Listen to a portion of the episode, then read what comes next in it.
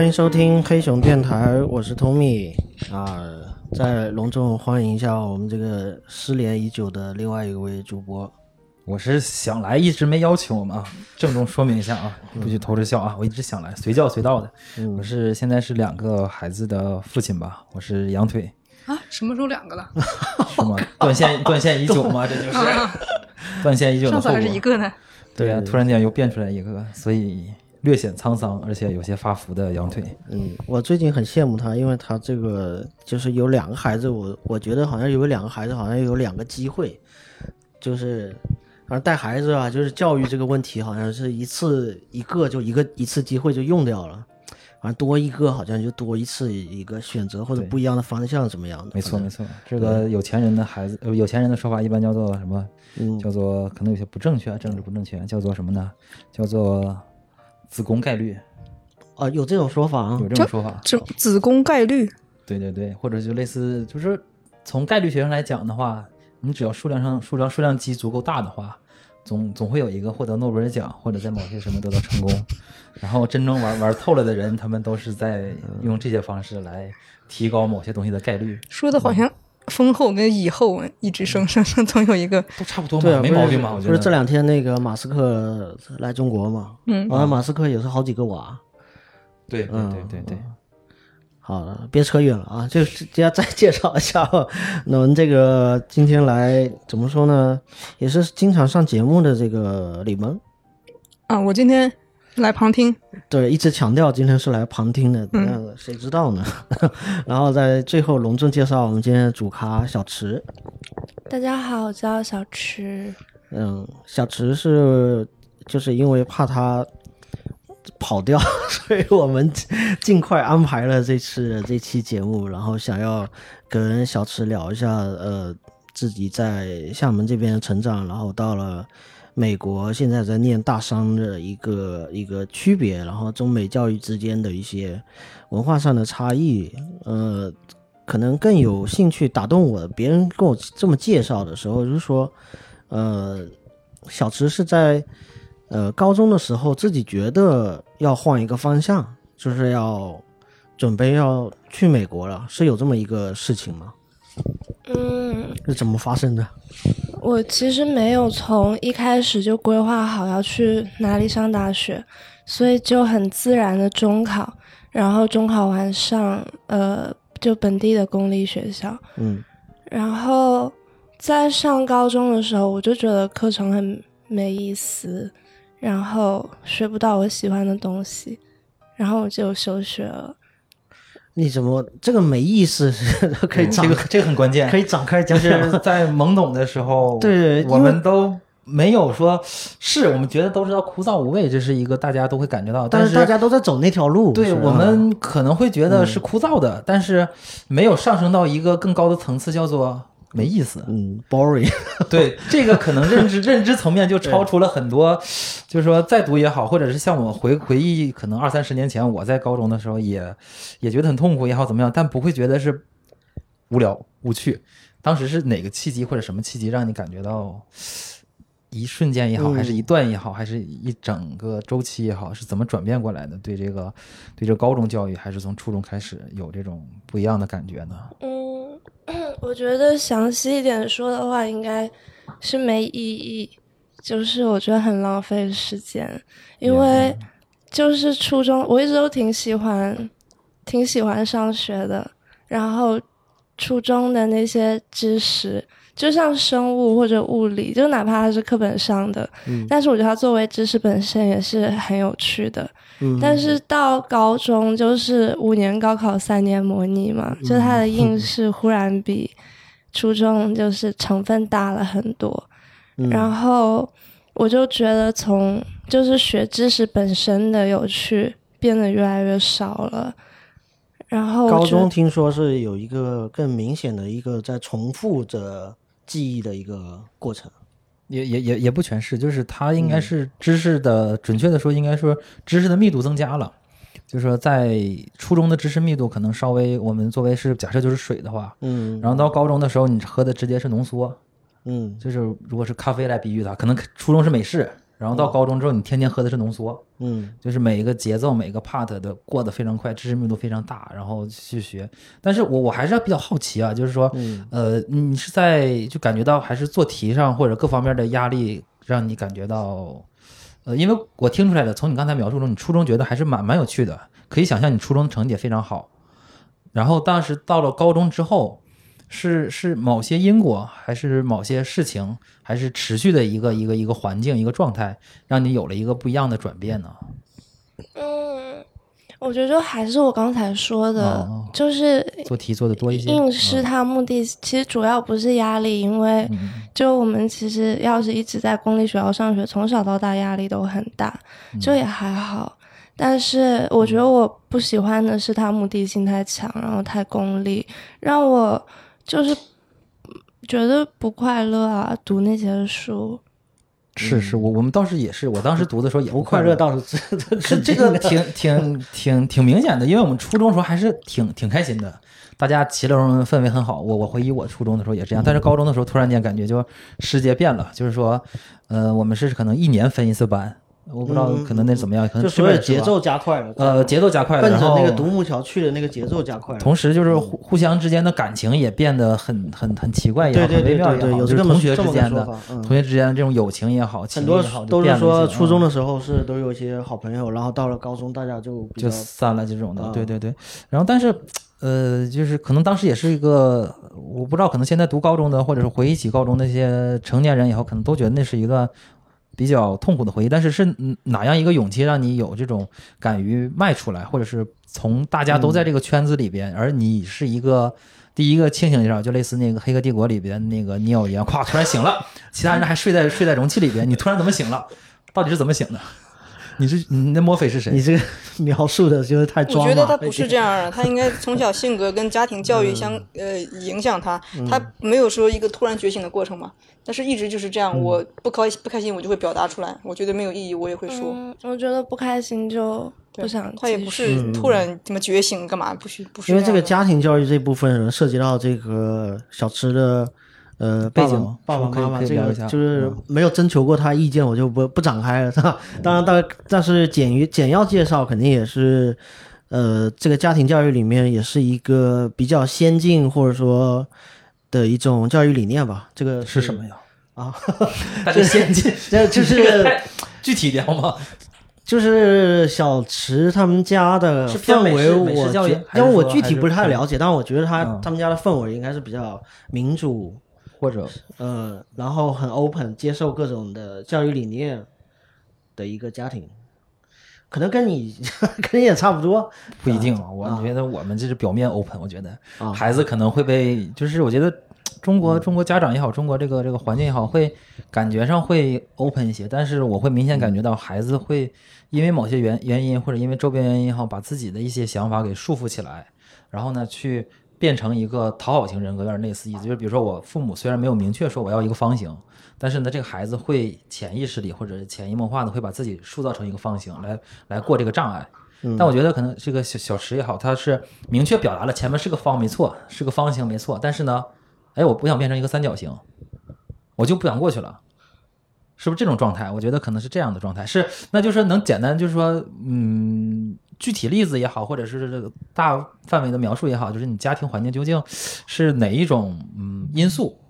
造就了你会有这种就是说突然也好或者怎么样会有这样一个转变，在高中的时候，是他足够宽容、足够包容，还是怎么样？嗯，我其实读完高一就休学了，然后上大学也是，就是觉得想要换个环境，我就休。然后我觉得，就我一直在自己做这些决定嘛。然后我爸妈的话，我觉得简单来说，就是他们觉得我很聪明，就他们俩觉得我很厉害，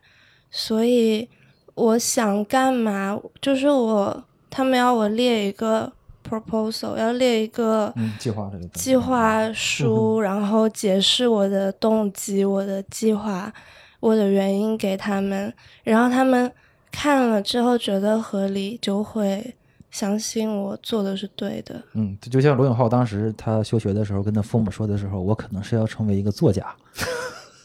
因为他在小学的或者初中时候，在一些小店里边或者什么杂志上发表过文章嘛，然后他们父母就信了。那你们的家庭是怎么相信你这个，就是说你这些原因，然后给你这个自由的呢？就是是你怎么证明过？就是肯定以前有过有些某些契机证明过你的一个对自我的一个认知，或者是某些方面的一个东西是怎么证明出来的？比方说你说的那个例子，我不太清楚全面的，但是听起来就是，要是你小孩忽然说我想当作家，或者我想当画家，那就是你还是会不太相信这个事情能不能成啊。所以我觉得我家就是我要具体的说明，然后要举我身边的案例，就是你要证明说你对这件事情你是有想法的，你是认真的，而且你是 可以长线、短线可以去落实你的计划的。没错，没错。这样就像给嗯，就像你找投资一样，你要把项目输给别人，别人才能给你投资，对吧？能冒昧问一下，他是你是二十几岁？二十？我二十二，我刚二十二。那他这个认知和格局还是比较大的啊，不是吹捧啊，但是很多东西好像是很小的时候就感知到了。那可能涉及到一个我比较好奇的方面，不知道算不算跑题啊？就是还是关于，呃，你个人方面，就是说，呃，像你们这这代人吧，应该算是也算是九零零零零零后呗，零零后。零一的，对零零零零后这一代的时候是是是，比如说以你为例吧，不说这一代人吧，就是你以你为例的话，你是很小的就体现出来，像你刚才说的那种有这种嗯明确的一个逻辑链来推导出来一个目前的一个抉择。以前很小的时候就这样吗？是怎样培养出来？你还是说是怎么某些因素促成了现在这种有理有据，然后做出一个选择，并对这个选择进行负责？是哪个契机，或者是哪个环境，还是家庭的一个氛围？呃，造就了现在，或者造就了只在那个关键节点你能做出选择的。嗯，我觉得一个也是就是家庭教育的引导，就是嗯，就我也不会闲着没事儿干，就是自己想要写一个计划书，就是都是我爸妈要求我要做的。就从小可能从就从小小就是你一些小的自己小的想法，我想学钢琴啊，我想就是什么出去夏令营，我都要写计划书。哦，你比如说就举例子，就像你身边例子，那你夏令营，比如说是呃几岁去，然后怎么写的，可以分享一下吗？具体一些的，就类似夏令营这个例子。嗯。比方说，我哦。记得我小时候爸妈还挺忙的，然后每个假期我都在就是自己去夏夏令令营对，然后比方说，嗯。比方说小时候报那个科技馆，就文化艺术中心的夏令营，然后我要看我想选哪一个，然后我要列说我为什么喜欢它，喜欢这个哦，然后它就是对我有什么帮助，就是我要自己想清楚为什么做这个选择，要展示给他们看，哦，然后你父母也会支持你，然后鼓励你去做这个事情，对吧？就是足够合理、足够清晰就行得通。哦，道理。嗯，这好像也是一开始也是父母的要求，就是嗯，对，要然后越来越好奇。其实这是引导，嗯，这是引导，没错，没错，越越来越好奇这个背景了。下期有机会再聊吧。然后那个，我们就这这这个这个这个，我们接着往下说啊，就是说，嗯。呃，因为但我像我刚才也有个好奇的点，就是说，呃，因为他就是小池在你在呃高中的时候选择不做这件事情，那那我们选择要做哪一件事情是这个这个想法是多久出来的，还是说当时就有这个想法，还是要花了一段时间？那我那比如说我我现在要要不念这个书了，那这个当时会有压力吗？这个？嗯，不会，因为我觉得，因为当时高中上的真的不开心，就其实跟其实交朋友什么生活上都还好，主要就是我觉得每天做自己觉得没意义的事情，我坚持不下去，嗯然后就真的很不开心的话，嗯，有任何其他选择都比当前好。那那可以打断，稍微问一下，是某外哦，我是外国语的，哦，嗯刚巧我也遇到过外国语的。嗯，我上周就是周日的时候去参加那个美本的那个就是美高吧，美国高中的一个宣讲会，新东方组织的。然后遇到一个家长，他也是想给孩子送到那个有这个想法吧，动了这个想法，家长都来了，孩子很早就跟他接触。然后他也是那个某外的这个这个初初一的，然后他都考到了那个小语种班了。嗯就是小语种班，他就是只要以后往这个方向走的话，他可以是去保送的。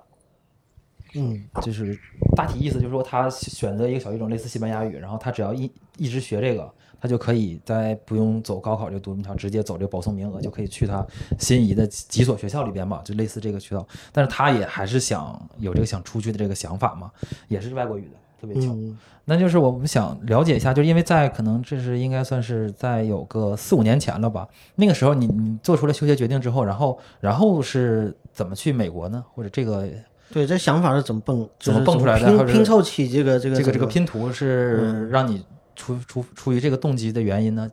或者说出于这个是嗯哪些契机让你做出这样的选择吧？嗯，其实去美国还挺，这个还挺普通的一个选择吧，因为嗯。我就是想学画画，就我从小都一直在画画，嗯。然后就是大家对我，就学校的老师同学对我印象也都是，就我就是那个最爱画画的人，所以想学艺术呢，普通一点，然后不用学第二外语的，就是英国、美国。对，然后我小时候去英国的时候一直在下雨，然后我觉得不喜欢，然后就考，然后就只考了美国。呃，然后还有一个契机就是，我高一的那年暑假，有一些毕业的人回学校拍电影，然后就那个电影他们的导演啊、美术都是在美国上学的。哦，学长学姐，然后我去给他们做助理，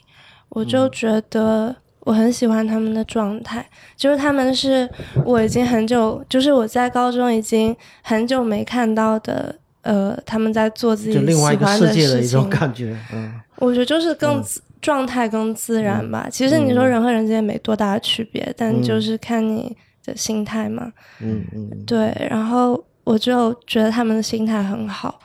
所以就有跟他们聊聊，然后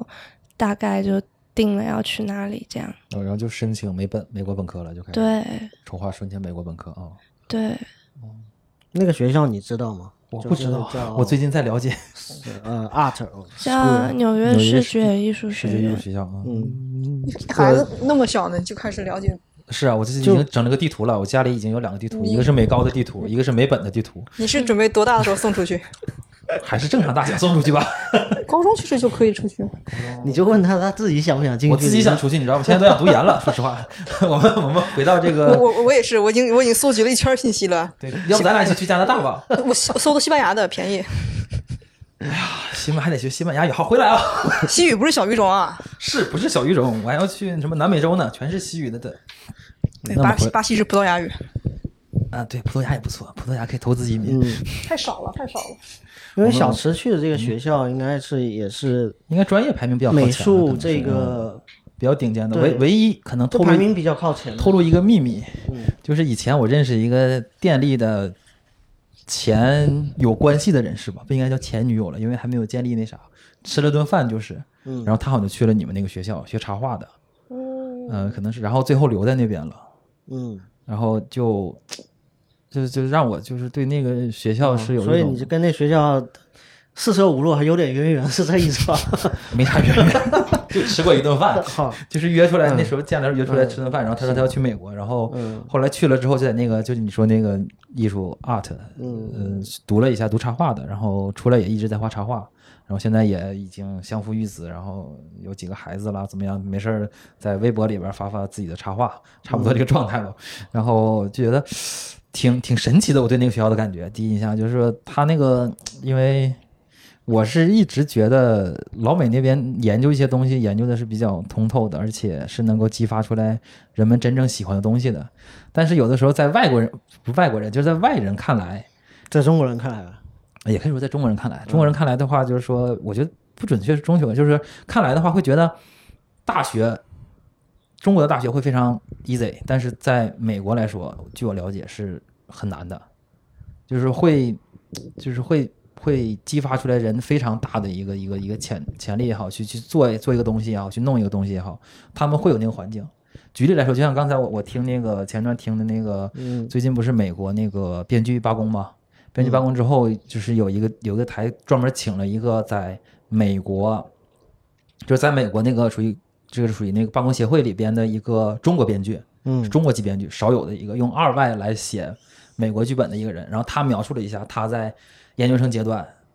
的那种非常痛苦的一个经历，甚至毕业了之后，在那个好莱坞里边，在迪士尼写写写剧本的时候，那特别痛苦的一个经历，就是他在研究生阶段可能两三年才写了四五个本儿，然后他到了那个真正的嗯那个迪士尼的那个训练营的时候，他好像是呃三个月吧，写了四五个本。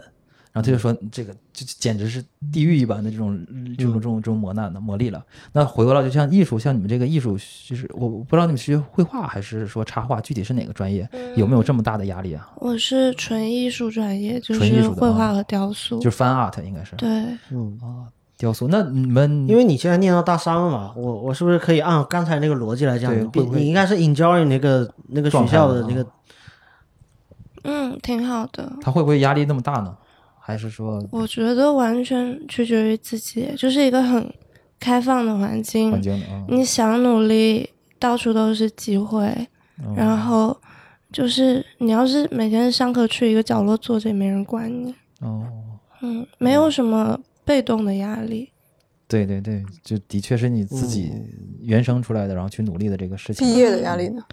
也不是没有很也好不是很大毕业，毕业也很好，比较好毕业，因为因为纯艺啊，它好像可能真是比较纯粹，不是像设计了或者是工科类的，可能有那种指标了，什么几几点了，类似那那呃，方最面要求。近那个嗯央美就是毕业奖，挺好的，对啊，挺好的。不，这个这个很正常。只要有个这个就是以以为经过这三年环境，大家可能在家待着，创造力会被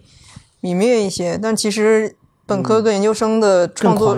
出的出来的东西很多很惊艳的，嗯，看了好几好好多。然后那那就是有有考虑过，比如说再往下读吗？还是说本科就够了？因为大三应该是这个选择了，可能也了解其实理论上来说，本科就就够够了，因为嗯我们老师也说，他说大家就是我们现在同学，大家也都想去耶鲁、去哥大嗯考研究生，然后老师说他每一年都在看大家这样，大家想去藤校继续读研。他说大家都考进去的时候，都觉得自己就是冉冉升起的星星了。嗯实际上毕业跟上之前没有两样。然后他就是说，其实你要是不想在美国当老师，就没有太大必要读研。对对对，嗯那那有有考虑过，就是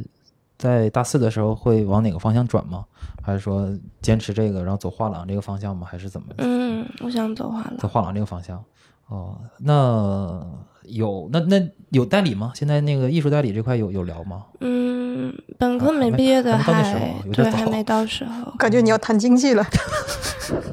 那一般都是这样吧？我看只有这个方向了，我就要要要走纯艺，好像要走画廊，那就只是找代理，然后往下推，一步步推，然后自己把名气了，然后一点点慢慢积累，等待一个时间，等待一个机遇，然后就可能会释放出来，然后办个画展或者是办个某种展吧，不一定是画展了，对吧？完了往这方向走。那我觉得合理的逻辑应该是小池给那个小饼叔叔反反向输输出一下那个正确的艺术观念，我觉得，就太毕竟你这太这个，扭曲了，有点是吧？对对对，对啊，可以讲一下我我一些不知道的是真就真就就聊聊一下你在美美国学校上纯艺专业的课程设置跟国内的，不知道你有没有了解过，有什么区别？啊，我先我先说前面的那个，就是要是学这种没有用的专业，毕业以后的方向，我嗯朋友基本上都会做各种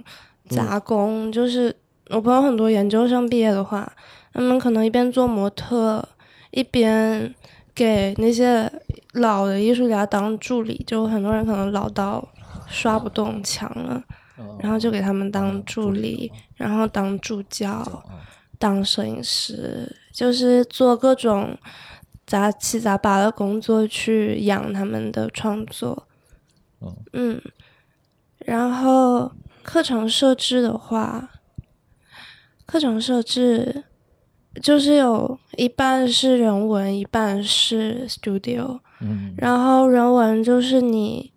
四年之内，你就是必修那些什么哲学、历史、文嗯学，美国历史、美国文学什么的。不是美国国的，就是艺术史、艺术史，然后全世界的文文学对，其实嗯，我们学校美国人含量还挺少的，感觉美国不读大学的人好多。是，真真这样，这个挺挺正常的。就是美国已经用毕竟亲身实际贯彻了读书无用，这老子读什么国国际大我不读了，都会嘛，这个嗯真没啥用读书有什么用世用？界世界的纽约不是美国人的纽约，还是外籍生比较多，中国人会更多一些吗？嗯，中国人、韩国人很多，都是比较卷的地方，主要就是可能日本人就很少，因为我觉得日本人可能不太愿意去外他们。对可能或者他们觉得他们在自己国家学也能学得很好，对，然后就日本、韩国，然后各种小国家，欧洲人嘛，欧洲那种的。嗯，哎，另外打听一个私私生活方向的，就是欧洲那边人是不是他们的学费会低一些啊？嗯，不会，也不会只要，不是美国人都一样高都一样的。对，这种奇怪的问题。不是这个有，这不像那啥吗？可能涉及到钱了。就是那个，因为我那次从那个另一个渠道某不正规，就中国搞这些不正规渠道特别多，他们就说好像有一些欧洲身份的，他可以某一些援助的方向，然后去读书的话，费用会很很低那他们要是难民就可以，啊，还是有的这种的，就是说啊，这个要是是难民，哦，如如果他们是从他们国家逃走的，哦。或者是我们学校有很多就三四十岁读本科的，就当兵的，就是服兵役的难民各种。啊各种的这种的，对，是是，就我觉得我们这给你一些启发了吗？对，加加拿大是有加拿大是有产教结合的项目的，你 查一查你就知道了。不是找一个打仗的国家了吧？就是就就是走走走项目初期上学的那种。嗯，这这聊到了一些奇怪的地方，我们还是回到这个纯纯艺这块啊，就是那你们就在美国那边，他跟呃对外的或者学校与学校之间的交流多吗？或者说跟跨国之间的交流多，还是都在本本本本校园内艺术创作多一些？嗯，我们有课程，就是你可以，就比方说你交一样的钱，你可以选择这个学期在学校里面上，你也可以选择去就是各个国家去那个，就是老师会开一个班，然后带一群人，可能去意大利上那门课，哦哦哦，然后他的学费是跟跟在就学分分是一样的，可以学分是一样，那你可以在世界各各地地上课这样。对。这个这个格局就大了，我顶多、嗯顶多这种知道国国美是带着去什么稻田了，什么 这个什么景德镇乱七八糟的地方，就就写个生什么之类就完事儿了。这是直接换到国家，然后去做一个课题，类似课题性质的专专专门对比方说去西班牙学染布啊，嗯，或者是去意大利学油画。油画什么的哦。嗯，嗯，那嗯嗯，因为因为签证好办，啊 不。是是是，那同时另一个方面就是像嗯，在这已经读了三年之后，呃，有什么特别感触的地方吗？或者说觉得自己的选择也是，呃，比较庆幸也好，或者怎么样也好，觉得还不错，或者是有有什么感触吗？学到学了三年以后，我有一点感受，但我觉得它可能不太有普适性。就是，嗯就我觉得在 SVA 上学完全都是主动的，就是你没有任何被动的压力，没有人逼你要干嘛，没有人逼你要完成什么任务，就只有说你自发的，就是尽可能的做更多的事情，你就得到更多的资源。就对我来说，我觉得这是一个比较正常的状态。像我要是 gap，我都会回国找展览或者工作。我觉得我也不太完全说进入社会，但是就是目前阶段对我而言，我觉得社会也像这样，嗯，就是你要是呃不出门，其实也没有人会来抓你，但是你尽可能的自己去做更多事情，就会更好。就我觉得，特别是跟我之前上中学比起来，就很不一样。中学就是你永远都会有很多事情来找你，然后逼你必须去做完。嗯，我是不是讲的太乱了？不会不会不会，就是你说说，比如说像你的 gap year 的时候，你也回到中国来做一些工作，是像类似策展了，或者是暑期暑期工之类的。嗯，一方面是驻地，嗯，就是一些美术馆会给你钱，让你给他们做作品，哦，然后还有，对我可能也会，我今年可能也会做策展的工作，哦，嗯，对，就是因为你只有这些比较短暂的时间能够，就是回到中国嘛，在中国的在做一些事情嘛，平常就是还是在学校嘛，就是这实不短暂，有快两年了，就是我要回国的话，嗯也不短暂。嗯嗯，就是之前就是之前这这个整之前我 gap 也是回一年多，回一年嗯回快两年，对啊，嗯那这个学学呃学校还比较比较弹性啊，这个学制时间上也没有什么强制要求你几年几年内去学完这学分没有，，你可以慢读一，慢修嘛，也可以，你可以学一年，修两年，都可以啊，嗯，所以你可以读本科读十二年也可以。就同同学里这样这样做的多吗？有，我们很多同学都三四十岁。然后我上学期有一个好朋友，他是韩国人，哎，我发现韩国人好喜欢休学。我在网上也有看到别人说，就是韩国人就是、对，就想不上就不上。回家继承财团。不可能哎，没有，他们会打工什么的。哦，对他们叫就是打工 gap year。我的我上学期有个朋友，她是一个三十多岁的阿姨，我觉得应该有三十五岁吧。她说她在韩国读完了博士，然后还有一个自己的公司。她后面觉得做的很大了，她就把她公司卖掉，来美国卖了个房，买了个车，然后从头开始上本科。对，感觉第二人生了，就是这种。那是啊，这这个真是是我手里有钱的话，我也是立马这样。就是这个已经自由了嘛，对，自由选择艺术的权利。对，他就说他真的就想干嘛干嘛，而且他每年冬天还会一个人去冰岛一个月。嗯，然后他画的画就是他有就是在地板上画一个地方，然后他每年都会去冰岛把相机架在那个地方拍一张照片，嗯，然后他画的就是跟冰岛的那个不同的时间一样的地点有关的风景，嗯，然后我觉得好帅。那我他他的就是生活和这个艺术是完全是绑在一起的，就是这是一个很原生的这种状态，这种创作。没错，然后我前两天跟一个朋友聊天，一个设计师啊，国内，我 就是就是说我们在聊了一个开玩笑一个话题啊，就好像好像人生就是一个一就是两万多天，好像是说差不多一个很短的一个时间嘛。然后这个时间就是大家差不多呃都类似，只要没有意外发生的话，就是一个有限的一个长度。那这个过程里面，大家就是选择不同的，像是副本啊，再来刷这个叫地球的这个副本。然后呢，他自己在他自己在想，因为他这一直是工作很忙，在国内的设计师，他们就每天到半夜都在都在做图，都在出设计。然后他在想，他如果是有一天离开的时候，他会在想，就是到了那另外一头，别人问他说：“你这个副本怎么样？好玩不好玩？”然后他会说：“完全不好玩，这根本不知道为什么要来这边刷这个副本。”然后就每天就是打工、打工、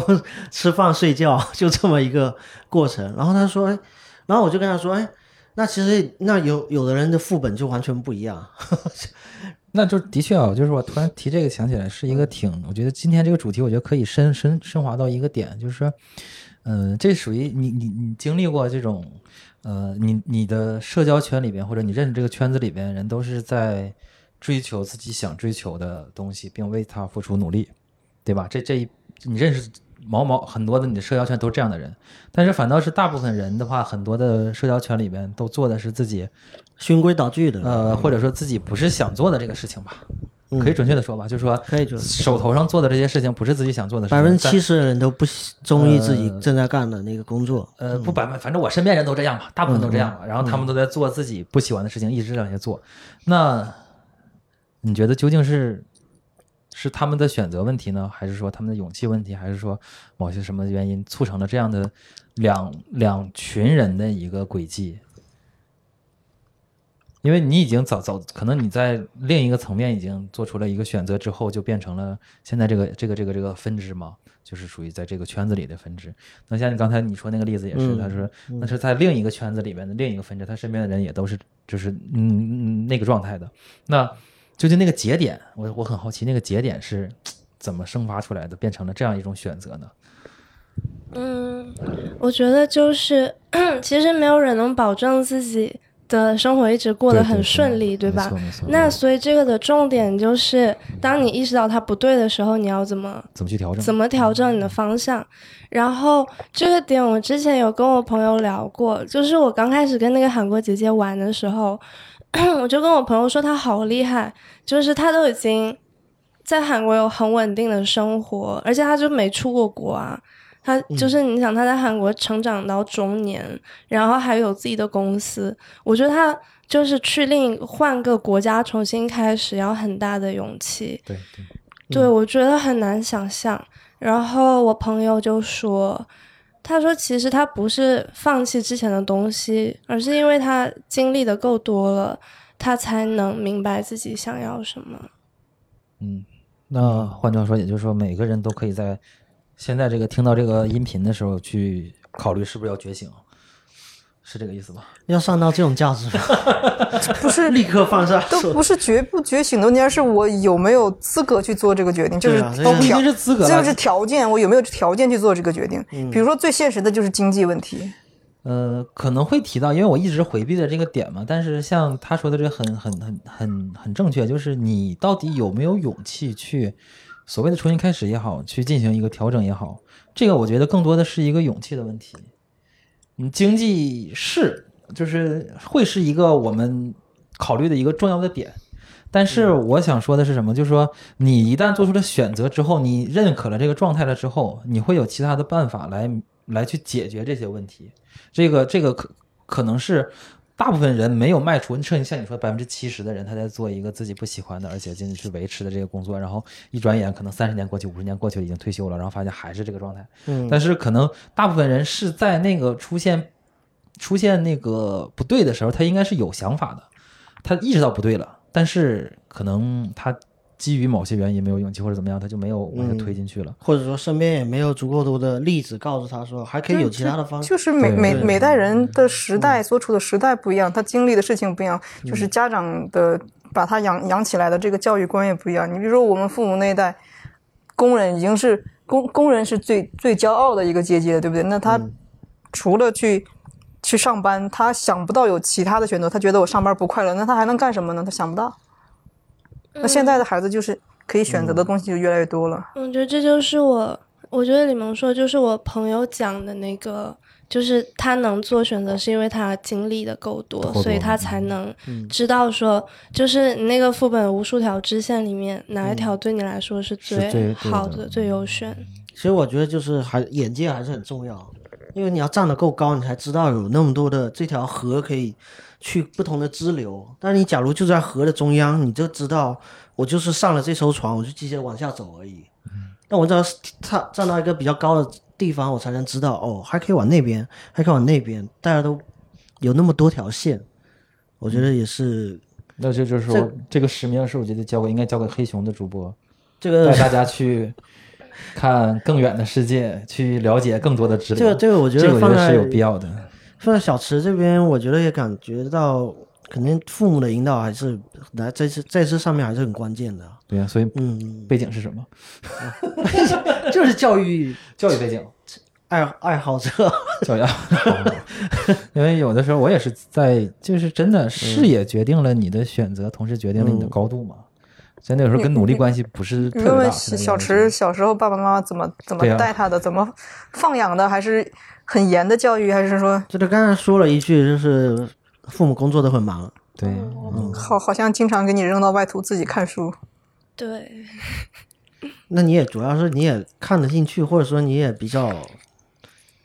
就人能找到自己一个这种兴趣。但我觉得我妈妈还挺有目的性的，就比方我说我妈小时候她她经常出差，然后可能出差很久，然后他就会把我们电视和和电脑就线都拔了。然后他就说，要是看电视，你就会，我觉得有点太上纲上线了哈。但他说看电视，你就是在被动的接收图像，你就在被动接收信息，你就会形成惰性。嗯这个原理上说是对的，逻辑上说没有问题。但是我跟同学都没有共同话题，他们他们看的动画片我都没看。对啊，但是这个会就是会有对你造成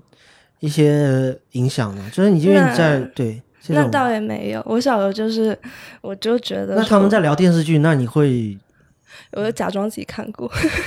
你看他刚才从一开始说他做什么事情，父母都要求他写计划书，那就那就很明显，就是从小就培养他一个目的性还就是有很明确。自己的明确的一些主心骨，也不等不容易就是随波逐流吧。其实尤其电视剧，我发现，尤其是可能学生群体里面流行的东西，它就是像像一个传染的一个状态，大家传染都在做一个事情，然后我也要做，然后就我大家买一个东西，或者大家都去跑一个项目或者干嘛的，那我也要去做，就很快就是那回回到我们还是说个小池这边，就是说想比较好奇一个点啊，这也是一个 呃比喻吧，就是这么说的，就是说你的父母是在就是你回首一下，现在已经二十多年了嘛，你再回首一下，你感觉你的父母就是你在出生了之后，他们是把你。呃，当做一个就是假设是一个雕塑的话，他是希望你自己去发光，还是通过他们的雕塑，然后变成一个一个一个一个一个一个一个成品？这是两个不一样的嘛？你你感觉是怎么样的呢？父母在在在在在你整个这个过程中，是希望激发你自己的自己的一个闪光点，还是说通过他外外在的一个雕刻，然后让你变成了一个现在这个样子？嗯，我觉得他们就是让我，哦就是 带我见识很多东西，然后让我选。可能他们他们去选择，就与其说是他们雕刻我，就我觉得更像是他们选择，他们要带我看一百个东西，嗯然后让我在他们选的嗯一百个里面选一个，这样。那也就是说，小的时候可能走过很多地方，去过很多的，经历过很多对，事情，就是一直去、一直去旅行，然后看很多他们给我的书，然后学很多东西，这样。你说学很多东西是就学乐器啊，学画画，学跳舞，就是能学的，就是 可能，然后学运动，就各种运动，就可能路过哪个网球场，然后我看了一会儿，然后我妈就会给我报个课。是他希望你学还是你想学这？听起来也他就想让我都试是正常卷啊，这听起来好像也是挺就是也挺鸡娃的一种卷吧。人家对人啊家只是试一试吧，没有对，试一试就不想不喜欢就不学了喜欢就嗯继续。只能试试看天赋点在哪，就是有点对对，就就是因为因为我跟小米的身为父母，就是会有一个父母的这种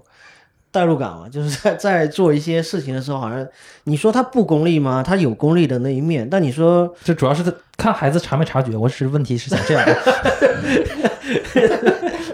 有没有感觉到他们在故意的做一些事情，对对对明显了还是怎么样？对对对对，我觉得我妈就试一试吧，就是嗯她就想，说不定哪个地方就成了。对啊，其实其实父母都会有这种想法，不管是怎么，就看自己能力有多多大，能够带到看到多少东西啊，这个是父母的能力决定的。是是，对同时就因为我我最近不是就是到处都能看到一个谷女士嘛，我不知道大家谁？谷女士，谷爱凌女士，哦，你直说其 你直呼其名可以吗？我怕她成为禁词，没事还没不至于吧？不至于。嗯然后就是我我从简单从旁旁人角度来了了解，大家看一下，就觉得实际上他的家庭选的这个这个技能点和这个这个方向是非常准确且精准，就是直接直指就是说最顶尖的一个方向。然后发现在，在美国，可能你达到那个目标之后，就达到奥运冠军之后，大家觉得很 normal。那我可以选择一个换一个身份，变成一个规划队员，然后承载了整个中国的承整一个国家吧，不是中跟中国没关系啊，承载了一个国家的梦想你这，你这是然后点到了那个点上，然后回到那个回到那你这我马后炮，马后不炮不是马后炮，就是回到回到我们冷静的去思考的时候，实际上他的父母在当时的时候，在做这些选择的时候，给给这个古女士做选择的时候，好像就已经有这方面的一个意图了。嗯，我听说谷爱凌是 lab baby，哎，她是试管婴儿，她没有爸爸。啊，这个可也也也是，那就那个他的但是母就是一种。说法吧。但是要是这个是真的，就更能佐证嗯他的成长是被就是他人主动选主动选择的嘛，准确规划的嘛，精准规划的一个商业一个商业产品，准确的说，然后他的而且是个非常成功的商业产品，摆在了我们面前，我们到时候都能看到它。嗯那换句话说，就是真的现在，呃，我越来越感觉到啊，就是说，就是说，不同财富阶层的呃孩子，他们能做的选择和被规划的路线是完全不一样的。同时，这些孩子们，他们可能潜移默化的也会被这些东西选择，而推到一个嗯父母期望的一个目的地。那么，回到一个我们就是回到回到我们今天话题里面，比如说，那像小石这边，那嗯，你父母这边就是也比较满意你现在这种状态，然后未来会有什么呃期望或者想法？有跟你聊过这些事情吗？是希望，比如说希望你长期在国外发展，还是说回到国内，还是说有有什么？就是因为也都可以谈这个话题了嘛，已经到了这个到这个节点了嘛，嗯，可以透露一下，或者是有没有这方面的一些想法？你这个你这个问法就是很像是问古女士，马上未来的新星嘛，你这不要不要担心嘛。我觉得他们应该希望我不要啃老就好，不然养太久了。没聊过是吗？就是有他们嗯有说就是会一直跟我说要经济独立一点，就是我觉得你高一就选择休学 gap year 的时候，他们就应该跟你谈过之后。像像如果是一般父母，如果你高中就选择休学，他会跟你讲：“哎呀，你要高考呀，你这你不高考以后怎么办呢？你学什么专业啊？你有规划好吗？”肯定会这样的。那那那你休学的时候，他们是怎么怎么想的？有没有会情绪很抵触，或者是你计划书一列，他们就认同了？嗯，我一列他们就认同了，而且有很多要做的事情啊，就是有很多试要考，然后有很多准备。就如果我要考，当时你就确定去美美本本了是吧？你就说白了就是该就是那个暂行之后，相当于就是那两年就是筹备去刷刷一些分数了，然后刷一些排名了。对，然然后我有去美国上下校，去下校上的嗯就哦我有去上下校，啊，下校那美本没去，实际上啊不是不是美高没去，美国高中没有去，直接是下校刷了一些，然后预科呗，应该就是预科学校对预科，我有去预科，然后嗯去本科。然后去本科了就，也挺也算正常，高高中就已经规划好了。对，已经也算正常的，这不叫 gap 吧？其实其实挺，我觉得这个路线挺普遍的。对呀、就对就是一个赛道的切换，不是很特立独行，它是个赛道的。它只是一个我们一般人听着比较少，但实际上是一个挺普通的、挺大众、挺正常的一个赛道，不能说大众了，就挺正常一个选择的。而且我不知道，我休学主要是因为 我那一届没有国际学，没有国际部，就是对对对，我不知道现在是不是还一直这样，但是据说是从我当时，我是一六年上的高中，嗯，然后他说从那个时候就取消国际部了。呃，可能公立它是这样的，就是公公立校里边会有一一一部分一个个班，要差不多一个出国班就是确定定向就就这个班全要目的就要出国的，所以他们的学习的那个内容和考试的准备都和本本科是不一，就是中国本科不一样的。但是他应该是那一年，现在应该也不会有了，因为嗯他既然是公立校的话，他就不会鼓励这个事情出现。就从我当时开始取嗯消，我那一届刚开始，那我没地方去了呀，就 因为学校也没有国际部。嗯 嗯，这可能标题要好好想一下，图米亚。其实其实我你说这个这这种路径，其实我也不太了解啊。就是这个好像这这个路径，我觉得是也是一个费用挺高的一个，嗯嗯嗯，对对，就是从目前来说的话，一般家庭也没有办法说有呃，我说一下现在的价格吧，现在差不多，它是一年差不多，嗯，均衡的。美国高中的话，一年是五万美金左右，五万到六万，看学校看地方，有有便宜一点的，但是大体上是五六万。你乘以现在算是多少？六还是七啊？反正是二三十万吧，七二三十万吧，三三十三十几万吧，一一年差不多。就是你在美本然后冲冲藤的话，冲藤的话可能费用会更高一点，但要冲全全全球排名前五十的话，可能会稍微好一点。一般是你要是在高中阶段三年稳定在美国，那他可以给保证你申请的学校绝对是全球排名前五十的。可能藤校不太可能，但是前五十能去。说白了就是你花一个一百小一百万，然后就可以稳定去一个全球排名前五十的一个大家都知道的一个厉害的美国本地的大学。然后在大学里面的花费可能是一年是会更贵了吧？好像五五十五十有没有、嗯差不多差不多吧？五50十左右是吧？嗯五六十了，差不多。就是说嗯整体这个费用，那你算一下，如果是四年的话，大大家应该是厦门正常一套房子的价格，在不不贬值或者不什么的情况下，嗯是这个这个价位吧？嗯然后毕业了之后，然后再做自己的一个选择，嗯，那另外。尤其可能是艺术类的，肯定就是会更开销更更呃，我我举一个，就是没办法马上回本的那种。嗯，然后那个学校又在纽约，这种对。应该对，成本也会更高。充充满了诱惑的地方。嗯。就像是我们那个有一个最近不是看那个一个聊留学的，他叫推荐一下也没事了，就是报书整留学，他就说嘛，他一听到去纽约，然后学摄影了或者学艺术了，他就。公子您好，你有什么需求？嗯 我有看那个，甚至类似那个你看的那个了吧？我就觉得他他他的规划都是很早的，就是什么初中、高中就是从幼儿园开始规划。对对 然后就可能方向不一样吧讲，讲那些挺挺挺歪门邪道的那个，就是没有听说，也不是歪门邪道眼球吧，就是没有听说过的那种方法。特立独行的一些方法去引导大家播。但是回到我们就是说，这个真实的还是你自己的想法，就是你会在一年之后毕业了之后会做怎样的选择呢？如果我觉得就慢慢工作，能养得起自己就好了。嗯就像你前面说的，就是做一些杂的事情，然后来支持自己的一些创作。对，可以试试看能不能留吧，但是这个竞争也挺大的。就抽 H 一 one H one B 是吗？对，最好最好结婚，大家都想结婚。对，为了爱情 fall love，没有，就婚率是最简单的，其他都很都很难，都很很难。嗯哼，嗯，但是我但是我升大学没怎么花钱。啊，是是是，这个这个是那什么的，对，对，升大学还好。那你最近也是因为很久没有回中国了嘛，嗯然后最近回来之后是到处走走看看，对啊，我又去了一趟云南，对，主要是考察什么呢？或者说在陪我妈去看植物园，她要收集素材。那 那你父母会希望你在美国吗？这是个挺挺那啥的问题。其实我觉得，其实在美国也就是有身份，也不代表你不能回来，对吧？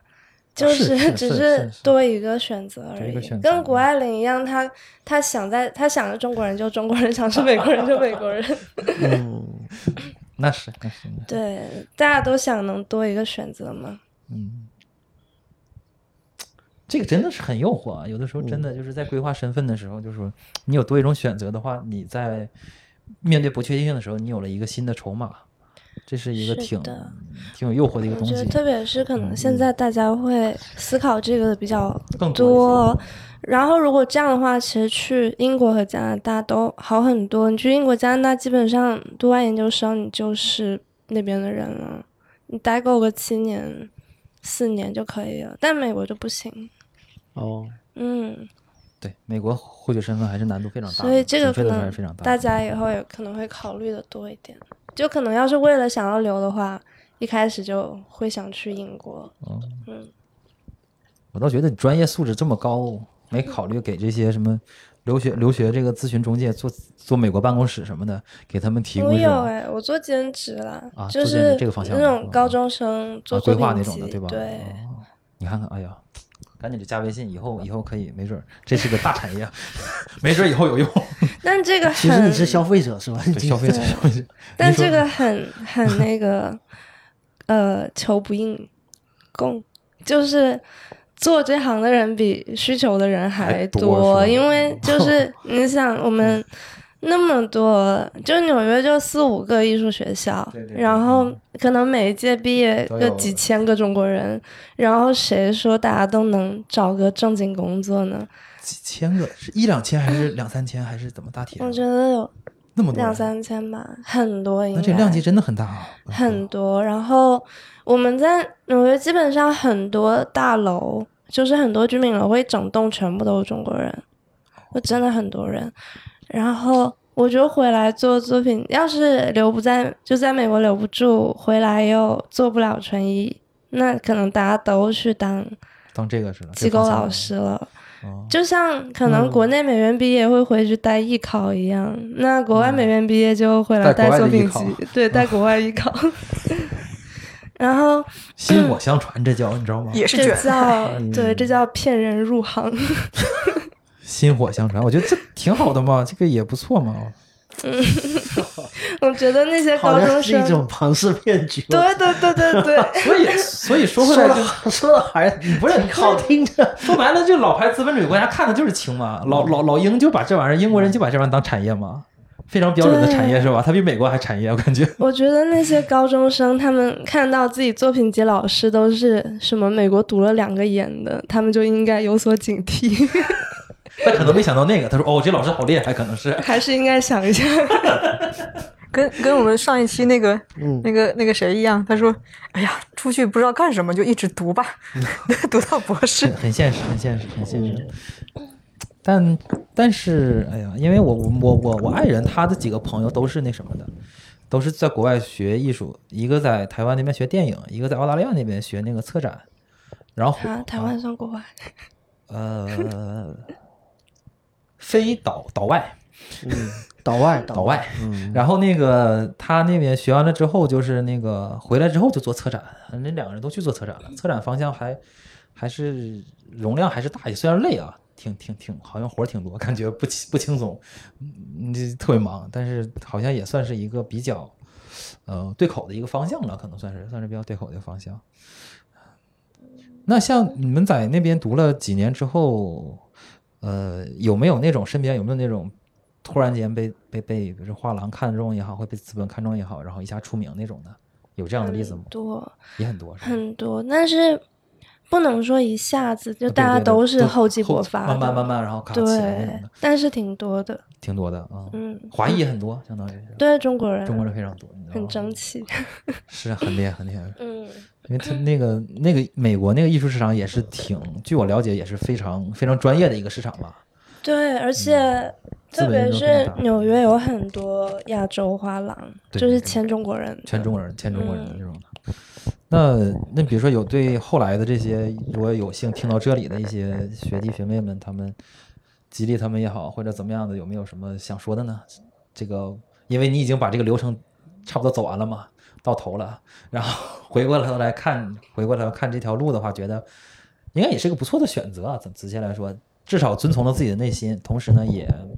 也也前景也是知道了未来的一个方向和一个选择。我觉得你也应该会一直坚持下去。那有没有什么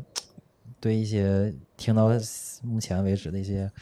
特别是高中生了也好，或者是这种准备读纯艺的这个方向的一些孩子们的一些，我不确定我的这个受众是不是这样。受众里面有高中生，那你比如说，那就对马说马说马说对过去的自己吧，或者有什么想想说的吗？觉得这些已已经经历了这么这个这这一轮吧，整个的这个，因为我觉得这是最黄金的几年嘛。你从高中到这个本科阶段，这应该是人生最黄金，不能说最巅峰吧，但的确是这个时间不可重复，而且这个就是是你对一个二十几岁的人说，要 这个人生巅峰是二十岁，这我真觉得，真你是说谷爱，你还是在说谷爱凌？我觉得不不不不，但我一直觉得这真的算是人生中的一个，就是说算是重要选择，但不能叫巅峰。呃，对，描述可能不太不太不太准确，但是的确就是你回首起来之后，你会觉得那个那几年吧。从初中开始，初中、高中、大学，可能有些研究生或者这这这几个节点是决定了你未来是怎么样的一个四个节点吧，绝对是这样的。然后，那你对这四个节点的一个选择，然后促成你现在这样的，有没有什么想说的，或者说一些就是说嗯想法呢？嗯，我觉得就是就是人的发展，就是时间往时间线往前，就是你不一定会。更高、更快、更强、更有钱，但是就是你要觉得现在做的事情有价值就好了。嗯，是啊，是。嗯，但真的就我，我一直觉得，现在我也聊了那么多，就是家长也好，就是同学也好，就觉得真的能发现这个价值，这个真的很难。那么小的时候，我们的问题为啥大家都讨厌说是在初中进行分流，百分之五十去记去去去去去拧螺丝吧，去打螺丝了，去批灰了，去做专科学校的学生了？为啥？就是因为好像在太小的时候就被迫的做做了一个分流的一个不是自愿的一个选择。但是那那他们真实的在那么小的时候有有什么真实的选择呢？这可能也是困扰我的一个一个问题啊。就他在那么小的时候心智不成熟的时候，他怎么知道他未来喜欢什么？对吧？这个真是挺挺矛盾的一个点啊。就是说，我觉得有道理。就是我初中的很多小混混朋友，嗯，就是每天戴大直径美瞳，然后去厕所抽烟的那些初中女生，嗯，他们很多人，他们我有个朋友，他初中的时候就他们开了个网店，然后卖那个手机和假鞋，然后赚了好多钱。我觉得很厉害，我肯定做不到。就是我觉得大家其实都有各自的天赋点，可能他们的天赋点或者兴趣不在读书，但是可能这个社会又没有对像他们这样有其他天赋的人一个很好的支持吧。是是是，这可能谈到一个挺蛮社会向的，同时也你我觉得你很很。难说，像那么小的孩子怎么找到他的兴趣点？因为他没有太多的自主意识那就是你即使三十多、也别这样对呀十多、四十多，他可能也没有找到，自己的也点对也碌碌无为一生关键就这么是你要过去了。有的找到了点，但是整个社会并没有匹配的这个路径。那你就算找到了，你现在特别热衷于一个特别小众的一个运动，整个城市都没有，怎么办？就是就是但我觉得好像包容性在可能在其他国家的这种这种这种这种包容性会更更更强一点，或者我不知道是怎么运转的机制造成那样的，就是你会发现特别精钻的某个点都能找到自己的同好。在在其他国家就特别奇怪，比如说战锤，举例来说，战锤这个东西，就是在老美那边已经有了九从九十年代或者从八十年代就开始一群那种啊某种某种不不不不做准确形容，但是的确是一群人非常尖钻尖钻的为这个规则去写自己认为的故事，哐哐写，然后画画，然后干做做那种桌面的虚拟战争什么之类的，一一群那样的人在一起，可能还有其他那种特别小众，比如说我一个爱好者是打扑克牌，就能找着二十几个人，就天天没事在那搭那种。扑克牌那个金字塔那种夸夸打起来，就大家看来就特别奇怪，但是在那个社会里边就给了这些特别怎么说呢，在我们看来是小众的一些爱好，但是在他们看来就是一个能给他们一个存活的空间，能让他们聚集在一起，同时让他们肆无忌惮的去爱好下去，然后去发展下去。我觉得这会不会属于是大多数人对于非主流的看法？就是非主流能不能有一个自己的成长空间？对，就我我们觉得是非主流的，或者说是亚逼那一圈儿，那他们自己其实圈子内人很多的，你进去了会就会觉得嗯他们这圈儿跟这圈儿互相不对付或者怎么样，其实他们组织是组织还挺庞大的，有自己的自己的语言体系或者是思考体系，但是还是很多的。就是你你你不用担心孩子小的时候他怎么选择，就是还是父母引导很重要，你你让他是说咱们国内的情况是吧？都是这样子的。就你你从小让在没在海面上，就是没看见，我们不知道，你不没看见，I'm 你没看见不知道 I don't know。就你父母，你父母引导孩子，你带他见识的越多，那他是不是选择性就越多？那他选择越多，他越可能发现自己的兴趣点。对，没错。那 Tommy 什么时候组织一个出国的项目？啊，不是发现兴趣点吗？你出去才发现吗？非得要你非得要出国吗？对呀，出去发现吗。那不你海海里面、山里面，你哪里都可以去。嗯，精精精钻一个地哎，对了，其实你你会回忆你整个就是父母对你的这种引导，或者是这种你觉得有被就是比如说给你看一百个，你觉得有浪费吗？每一个都有或多或少一些影响吗？嗯，就这个效率，你会怎么看这个效率的这个问题？因为你父母其实就是也会会要需要花时间精力去做这些事情。我觉得这个不是，就是你接收到的信息很多嘛，但是这个分类不是一个对的和错的、有用和没用的这个二元分类，嗯顶嗯顶多就是你比较喜欢和比较不喜欢，嗯然后你也只有知道不喜欢什么，你才知道自己喜欢什么，这都是相对的关系。嗯，我觉得没有无用的经历。就每一步都算数了，这些所有是拼起来成为一个现在的现在这个图现在的图，嗯嗯，只能是作为可能作为家长来说，我可能我觉得可能听众更多的是家长了。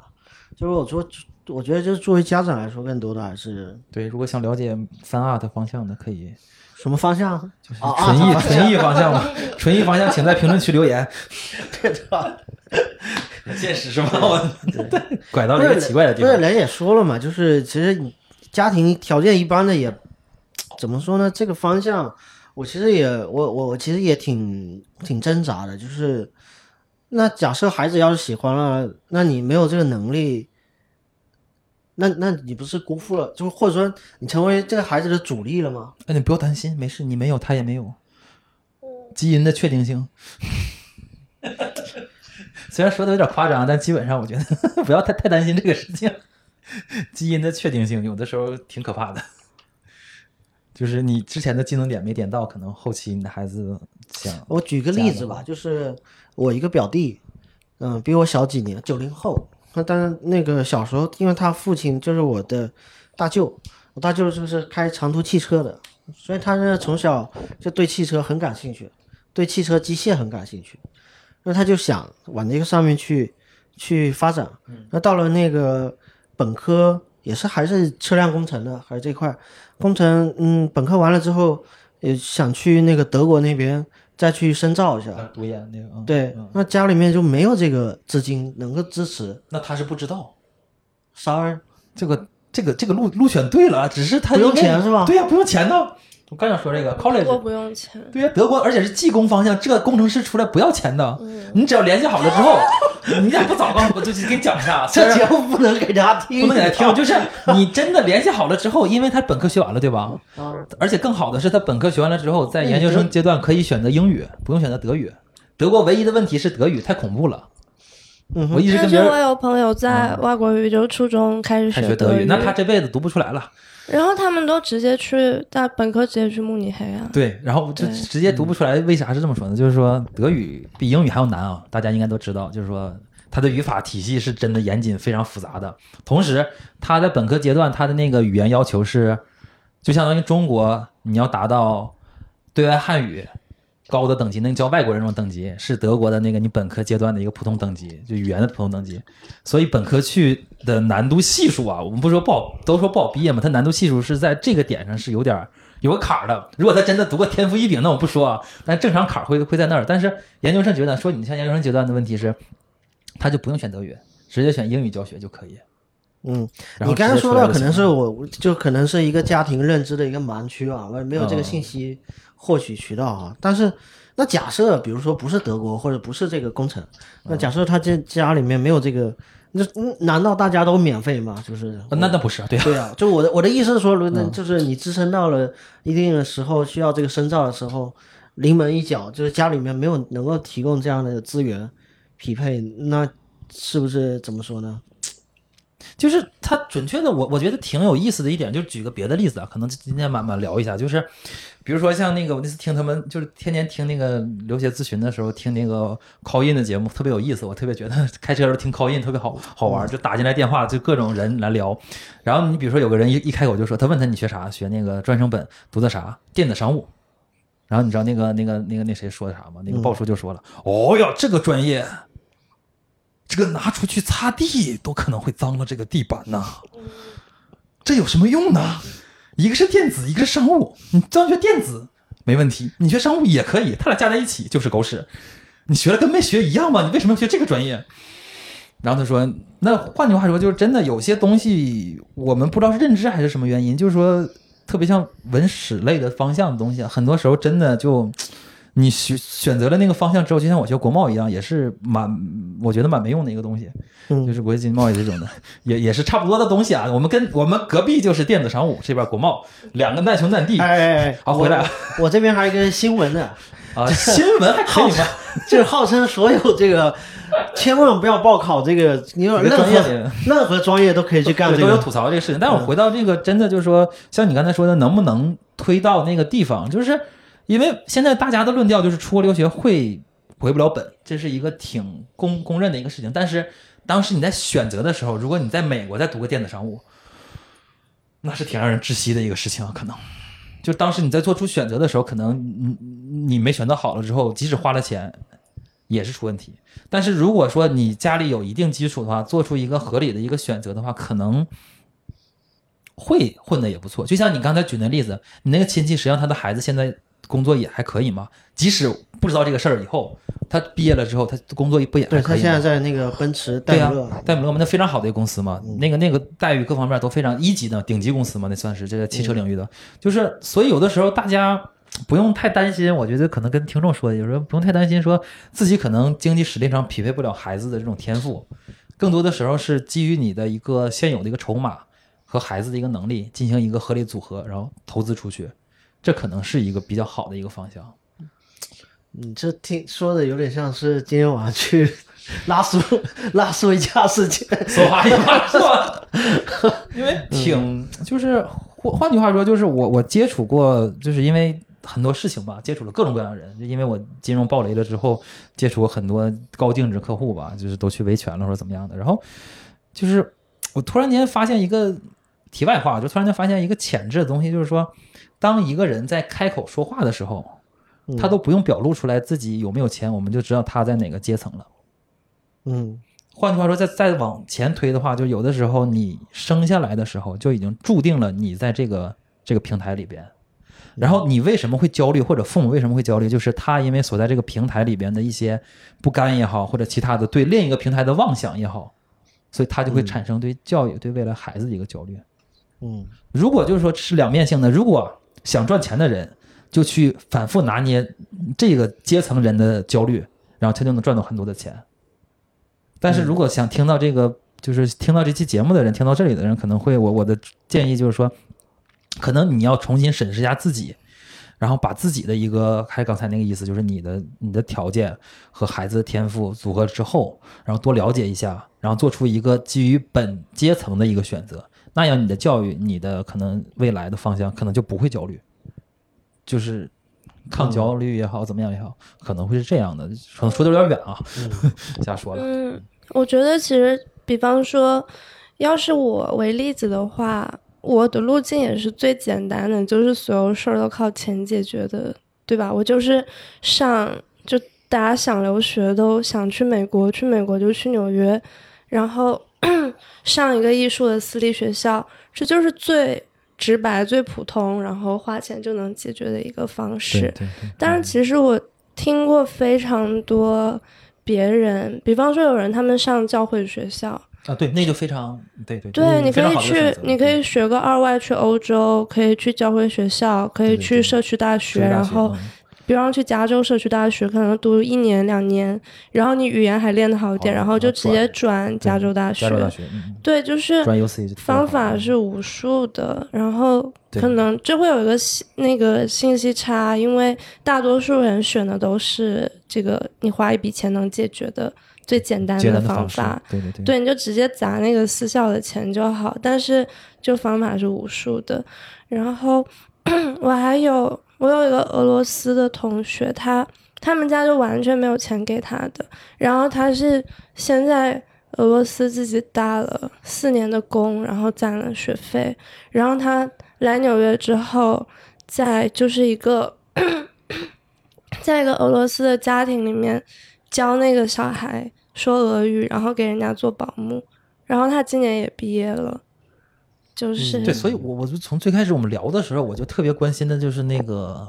就像是一个种子，或者你思想中的一个原点，就是向左走和向右走那个原点，我就是很很关心那个种子是怎么植入进去的，因为它已经发芽成长变成现在的你了。那当当时那个种子是怎么被植入进去的？这可能是更重要的，因为一旦是不论你家里有没有钱或者有没有条件，一旦那个种子在你心里边被种进去了，或者这观念被植入进去了，就跟那个那个那个新是哪个那个片子一样，，Inception，对，那个感觉一样，就是它一旦被植入进去之后，那后边的事情就简单了。像刚才您说的，后面他就会选择 n 多种路径、曲线、直线，怎么都会到达它那个生长的点。那真正那个种子是怎么被植入进去的？这可能我我我我一直比较好奇，我个人就是想多想了解一下，就是你在很小的时候就有想过，就是说因为你的画画好。你觉得这是天赋，还是说因为早上培养起来怎么样的，然后你就就往这个方向一直选择下去的呢？嗯，我觉得，我觉得算天赋。算天赋那种的？我就是又很喜欢又很擅长，又很擅长那种。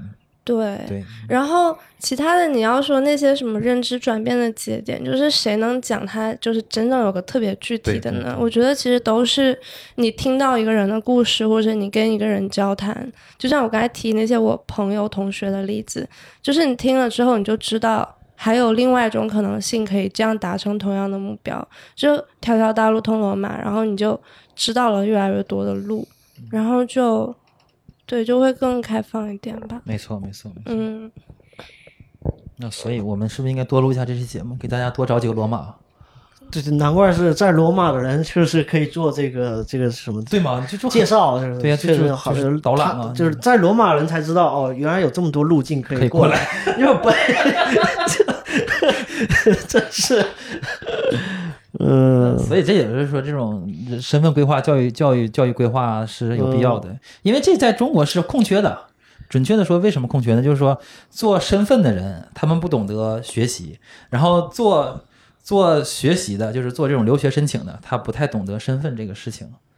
就是因为可能有些隔离也好，或者原因也好，所以的确有，就有有些讲这些内容的，也可能涉及到一些政治因素啦、国家因素啦，可能不合规啦和乱七八糟的事情。但是有些事情的确是，我现在越来越看了，觉得有的时候真的很多人是不知道。准确的说，可能你感觉到了，很多人真的是不知道，然后就就可能这方面有有天赋也好，就没有发展的那个方向，然后没有变成一个大树，只变成那个庸庸无为的旁边的一棵小草了也好，或者怎么样也好，然后就就也就这样了。但社会不会因为这个事情而可惜，因为还会有别的人在发展起来怎么样的。嗯，我觉得还是说真的不是，就不是每个人都要当大叔。也是，对对对，有的时候还是看自己所在的这个阶层也好，或者怎么样层次也好，然后去结合自己的条件，然后去我刚才做我刚才觉得像小池说他自己是这个，其实不可能三角里面其实占了两角了，这个是已经击击退了大概百分之多少的人类，就是在这个这，但是比如说你们也想在艺术上面有，就是也有想法呀，但你会觉得有什么想问小池的？其实我也蛮好奇的，就是学这个艺术，你现在去看，毕竟整个全球看是一个美国是个大的市场，那你到时候会选择回国，那你会怎么看国内？或者说你这次回国，你也会看到一些东西，你会怎怎么看是像国内现在的一些状况？我觉得国内的当代艺术市场肯定总体来说是没有国外成熟，因为这本来就是一个别人的东西，嗯本来就是一个英美的东西，但是还是发展的挺快的，然后机会也挺多的。嗯嗯，我觉得主要是优秀的人很多，什么的人？优秀的人很多，哦，优秀的年轻画家很多。嗯，基数大，因为我我听听那个又听歪门邪道嘛，就是说很多有的时候就是说那个为啥聊嘛聊一下啊，可能是传言也好，就是说他们很多就是资本的项目是这么看的，就是说他会茫茫多就像你说挑一群当当年毕业的那个孩子看作品，然后因为都不出名嘛。然后呢？但是某些因素，什么可能有一些评评选的机制也好，或者怎么样也好，他就筛出来，突然间嘣，就选了，表示假设就是小池选中他了之后，然后把他所有作品全买断，买断之后，然后包装，怎么包装呢？就在纽约最顶尖的画廊，最黄金的位置包下来包场，就展半年也好，或者是展很很很长时间，然后作为首场，然后开始这种就是广告推广、广告宣传，然后呢以一种就是这种高曝光的形式，然后做到了高溢价，商品嘛，嗯，然后高溢价了之后，那这当时买断了之后，这个产品就已经稀缺了，因为被那个整个集团买断了，然后开始去操作这个事情，然后就肯肯定是有的。就这个就赚赚起来了嘛，是吧？就是就赚起来了，所以我就觉得这个可能真的就就就是各行各业都有一个以以一种纯资本的操盘的角度去去做推进这个事情的，去推进事情的，对对就每个行业都有。对对对，这个就是我听来觉得嗯很专业，而且那很符合被常理。像这种被选中呢，是你觉得是纯靠几率，还是说被选中的这个作品它是有东西有规律在里面的，或者就是有这个我就有不知道了，我就外行人呢。有些什么元素就可以让让资本哎一一眼选中，觉得觉得这个可以传播、可以复制、可以扩扩大。这个我我这个我就不太真真不太了解，因为我只是从故事角度啊，但操作性的角度可能是这就是可能是行内人了解了，我只能说就是转述一下，这样有这样存在的一个现象。对，我觉得他这个其实跟选那种网红是一样的，就是你是一个资本门前的门面上的标签嘛，然后。嗯，我觉得其实你要被选中，挺重要一点是你要先被挑进那个池池子里嘛。啊，对对对，然后这个就取决于你认识什么人。对对对对。比方说，像在国内美元、央美，他们都是师徒制的呀。你师傅是谁？然后你师公是施工谁？就是他们的资源，就是你表现好，他们就是你的资源。对对对，对，一个是看你认识什么人，一个是看你的作品就符不符合这个当下的趋趋势势，它能不能在你身上看到时代性？因为这个其实这挺很重要啊，这个对这个很这个很重要，但是很难，而且就像就像那些抖音网红，他们可能在拍吃播，可能在拍搞笑视频，但是你就说这个吃播怎么样才能叫做符合时代潮流然后能当下的人他看到都会有共情呢？就其实很难选，难而且也有概率。对，但是我觉得就其实最重要就这两点，你要没错没错能 catch 到这个潮流。没错。那那回回换一个换一个可能比较拉仇恨的问题，就是说你在美国跟这些艺术界的老师了聊了之后，他们认可央美还是认可国美？他们都不知道啊，啊，你这个好回答，这个仇恨拉的我这没有人知道。啊，排不我还我还上，满怀期待排。排不上号。对啊，而且白人都他们话说的多好听，他们其实对别的文化种种族主其实义那种感觉啊，也不是种族主义，他们就是不在乎，不在乎那种感觉。对，就是除非是有什么机缘，你们有什么合作，不然他不在乎一个大洋彼彼岸岸的一个小学校。嗯对，好回答，好回答。那就 同学们赶紧考虑一下美国的学校吧，中国的都不太行。也行啊，能考上央美那肯定行啊，那考不上因为我上，我我我 我没有概念，因为我就一直觉得就是潜意识觉得国美会稍微国际化一些啊，我个人觉得。但是我不知道为为为什么，可能会有种错觉吧。我感觉央美我也不太了解，但嗯是那些中国最有名的当代艺术家都是央美的老师央，美老师是吗？对，都是央美的教授。是是是，国内还是看人脉，哎呀，也是个混圈子的一个地方啊，真的混圈子，就我觉得就其实跟当网红没区别，有道理，说的很看你本质上能不能是一样的，对，本质上是一样的。对，一模一样那个。对对对因为我前两天还陪我朋友去，我朋友去签了那个网红的公司，然后。然后他，然后他那个公司跟他说的那些话，我觉得跟画特别像你们廊一模一样。画的一样，是吧？对啊，对啊，真的就是，有的时候真的觉得这个世界的运转规律是是真的掌握在某些少数人手里，他们在 调转调整着世界的这个齿轮，然后让茫茫多的这种普通人去看到这个世界的样子，是实际上是被他们精心设计好了之后呈现出来的。其实资本这种这也算是双向奔赴了，就是依附资本或者资本在选择这个。资本当然肯定选择一个洼地来开始在做投资嘛，就是选选择一个绩优股啊，选择一个这个优质资产在进行投入嘛。另另一说，现在觉得资本一提出来，好像大家都觉得是个负面词汇啊，这可能是另一个事情了。就但是是角度看的角度不一样，对对对嗯，但是的确，哎呀，挺挺透彻的。我觉得今天聊的已经把这个本质性的东西说出来了。虽然改变不了什么啊，虽然大家听到这儿你也知道，世界不会为我们改变什么，但是很多运转的规律被我们好像就随便洞洞悉了是吧？讲清楚了，好讲清楚了就是告诉大家，你一定要顺应规律，你你你你硬要逆着来也也行也啊不 也不行，也你搞，你可以搞，你做可以搞，不做不成事儿啊，你逆着你可以来，来，但是来不了，不是来不了，来不了。嗯对，但是的确聊得很开心啊，今天我觉得。嗯，说的的确从这个角度生发出来几个点，我觉得还是蛮蛮有意思的。